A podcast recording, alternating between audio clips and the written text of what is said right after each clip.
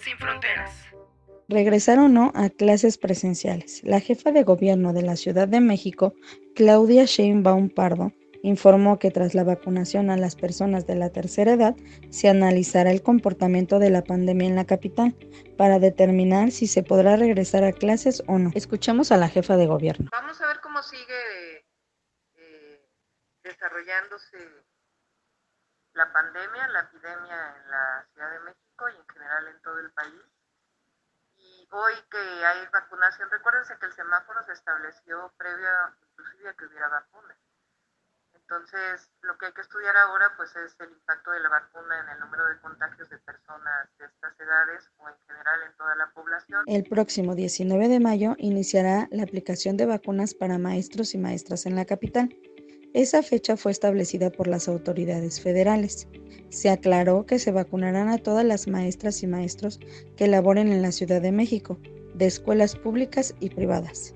Escuchemos a Livia Rosalía, de 9 años, que nos habla sobre el tema. Hola, soy Livia Rosalía Basalda Benítez, tengo nueve años y estudio en la primaria Xochimilco, tercer grado, y lo que yo opino es que sí debemos de regresar a clases. Se me hace medio difícil trabajar en casa, pero se me hacía más fácil trabajar en la escuela. Extraño también a mis compañeros y también quiero regresar porque quiero ver a, los maestros. El presidente Andrés Manuel López Obrador ha señalado en sus conferencias mañaneras que la vacuna que se aplicará para los profesores es la de Cancino, la cual es de una sola dosis. Yo soy el maestro David Ramos de la Escuela Primaria Fernando Celada.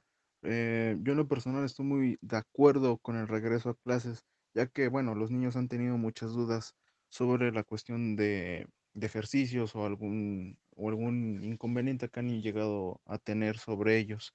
Eh, aparte para que, bueno, también esto eh, para que los niños puedan aprender con acuerdo como nosotros estamos enseñando y bueno, cualquier duda que, puedan tener en el momento se pueda aclarar y más que nada que que sea un despeje sobre esta pandemia que han tenido ellos, que ha sido bastante pesado y que este estén eh, algo más eh, relajados sobre ese, sobre ese aspecto. Ante la incertidumbre de cómo será el regreso a clases presenciales, los profesores y estudiantes tienen miedo de que no se cuente con las medidas sanitarias correspondientes, ya que solamente los profesores son los que serán vacunados. Ante esto, un alumno nos explica. Hola, mi nombre es Rodrigo Sebastián, tengo siete años y yo, opino que no regresemos a clases porque se me hace más fácil trabajar en casa y no nos han vacunado y me gustan más las clases en línea. Ante la posibilidad de volver a las clases presenciales tras la cuarentena,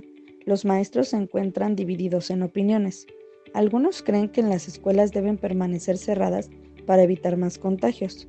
Otros creen que deberían abrir ya y que así ayudaría más rápidamente a regresar a la normalidad a los estudiantes y poderlos apoyar, ya que muchos de ellos no cuentan con los medios para poder tomar las clases en línea y ha sido muy difícil poder llevar esta situación. Hola, buenas tardes. Mi nombre es Danae García.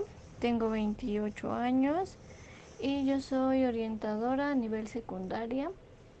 Em, respecto a el regreso a clases em, de forma presencial, Considero que no es tan oportuno debido a que si bien se van a vacunar a todos los profesores, no debemos olvidar que México es uno de los países que tiene em, altos índices en obesidad infantil, diabetes infantil. Entonces, si tenemos en cuenta que estos dos factores eh, de salud son eh, preponderantes para que las personas tengan COVID o, o contraigan esta, esta enfermedad o este virus, considero que no es oportuno. Eso por un lado. Por otro lado, también tenemos que tener en cuenta que habrá niños que tendrán el virus de forma asintomática. Entonces, ¿esto qué va a representar en las familias? Que se sigan eh,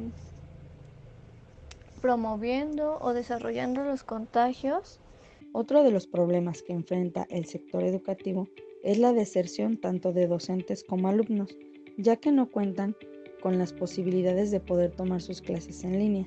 Hay muchos de estos lugares donde ni siquiera hay internet y no tienen el suficiente recurso para tener una laptop o una tableta o simplemente algún dispositivo donde tomar las clases. Y ahora, ¿cómo será el regreso a clases? ¿Será presencial, en línea o híbrido? Aunque el cambio al aprendizaje virtual ha frustrado a muchos maestros y estudiantes, comentan que el cambio los obligó a aprender nuevas habilidades tecnológicas y métodos de enseñanza para llegar a los estudiantes de una manera más efectiva.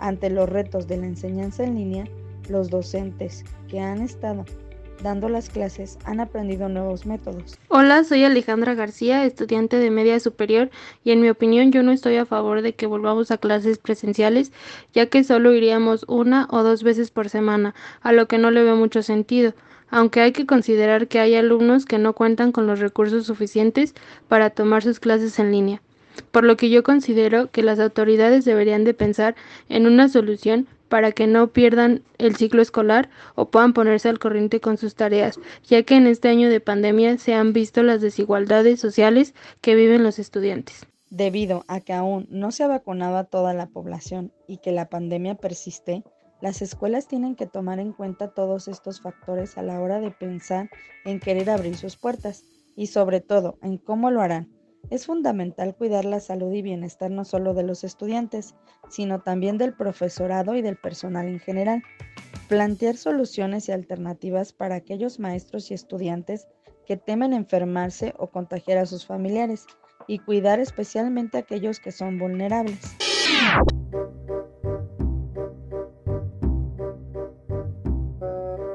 Bla bla, hablando de un podcast sin fronteras.